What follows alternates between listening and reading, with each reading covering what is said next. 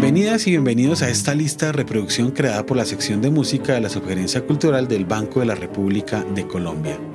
Soy Luis Daniel Vega y esta es otra entrega de Tiempos de Jazz, serie en la que recorremos algunos de los caminos y las estéticas del jazz creado por músicos, hombres y mujeres de nacionalidad colombiana. Aunque la historia del jazz en Colombia se puede contar desde las primeras manifestaciones en los albores del siglo XX en Barranquilla, su desarrollo, además de accidentado e intermitente, carece de mitologías. Y no es que no hayan existido, sucede que aún nos negamos a elevar a la categoría superlativa a músicos que han escrito algunos de los capítulos memorables del jazz con nacionalidad colombiana. En esta ocasión vamos a recordar tres figuras señeras que ya pertenecen al orden de nuestra leyenda, aunque como descubriremos a lo largo de este relato, los tres convidados hicieron su carrera fuera de la geografía nacional. Sigan y disfruten.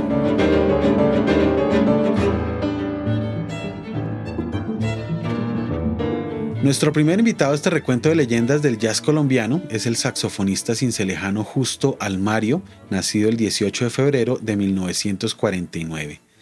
A mediados de los años 60 del siglo pasado, el empresario Chucho Conga Fernández organizó la Orquesta Cumbia Colombia para atender una temporada de conciertos en Miami y llamó a varios músicos dentro de los que se encontraba el joven Almario, quien grabó para el sello Philips dos legendarios discos. Luego de una gira fallida, regresó a Colombia y cuatro años después retornó a suelo estadounidense, donde se quedó definitivamente a vivir.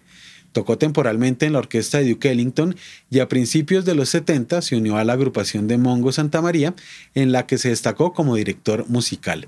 En 1980 se mudó a Los Ángeles y debutó ese mismo año a nombre propio con Interlude, un disco compuesto por seis piezas que fluctúan entre el smooth jazz, el funk y los sonidos afrolatinos. Aunque sofisticado y sintonizado con el ambiente pop de Los Ángeles, algunos apartes escapan a la atmósfera funk y nos reservan sorpresas de alto vuelo, como Sir John, una descarga atravesada por el espíritu de John Coltrane y que devela la devoción del colombiano por el hard bop. Entrado el nuevo milenio, hizo parte de la orquesta Jazz on the Latin Side All Stars, dirigida por el trompetista José Rizo. Junto a ella, hizo parte de Tambolero, disco publicado en 2007, del que se desprende Buscando al curandero una pieza en la que el saxofonista logra abstraer las peculiaridades rítmicas de los tambores folclóricos cubanos. Otro músico colombiano que hizo su carrera en los Estados Unidos fue el pianista pastuso Manuel Eduardo Martínez. A quien conocemos como Eddie Martínez nació el 7 de enero de 1942. Fue un niño precoz que antes de los 10 años ya tocaba el acordeón, instrumento que dejó de lado para golpear la conga y la batería en la orquesta de Manuel Martínez Polit, su padre. Luego de un paso accidentado por el Conservatorio Nacional, debutó como pianista en la famosa orquesta Américo y sus Caribes y se unió a la de Hernando Becerra, quien lo invitó a pasar una temporada en Estados Unidos. El viaje se dilató por más de tres décadas, tiempo en el que Eddie Martínez se consolidó como uno de los pianistas más solicitados en la escena del jazz latino y la salsa en Nueva York. Luego de más de 60 grabaciones en las que participó como pianista y arreglista de Rey Barreto, Ángel Canales, Gato Barbieri, Mongo Santamaría y Justo Betancourt, entre muchos otros, Martínez presentó en 2008 un disco que podríamos considerar su testamento musical. Se trata de Midnight Jazz Affair, una intrincada reflexión que gira alrededor de la música antillana, la salsa neoyorquina, el jazz afrocubano y el mestizaje andino. Para las nuevas generaciones queda la monumental suite para piano, percusión y orquesta, así como dos estándares del acervo del jazz latino, como lo es el caso de Celebration y Mother's Day, este último un alegre y rítmico mambo dedicado al célebre conguero cubano Carlos Patato Valdés.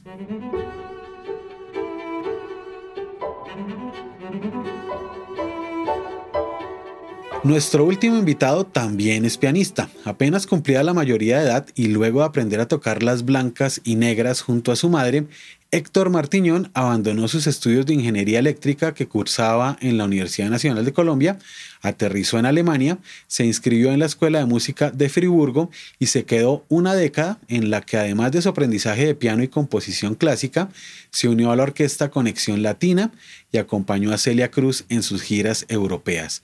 Después de una escala en Brasil, se instaló en Nueva York a finales de la década de los 80. Su ascenso en la escena del jazz latino y la salsa fue meteórico desde que ingresó a New World Spirit, el conocido grupo de Rey Barreto, donde estuvo activo durante ocho años. Allí conoció a Jairo Moreno y a Satoshi Takeishi, quienes lo secundaron en su debut de 1996 titulado Portrait in White and Black, disco del que se desprende la balada del mismo nombre. En 2010, ya como uno de los artistas del catálogo del prestigioso sello Soho Records, publicó Second Chance, una grabación que recoge viejas composiciones como Guajirrita, que había previamente grabado junto a Rey Barreto, y su versión de coqueteos, el famoso pasillo de Fulgencio García.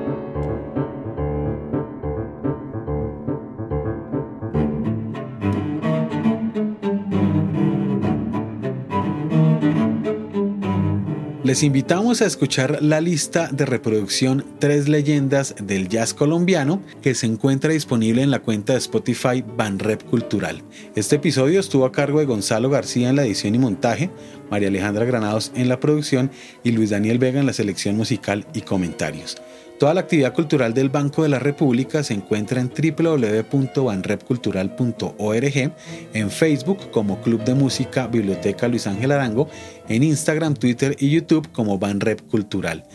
La música que abre y cierra este episodio es parte de Conversaciones, variaciones para violín, violonchelo y piano, opus 32, del compositor Juan Antonio Cuellar, interpretada por el Lincoln Trio. Les esperamos en nuestro próximo episodio. thank you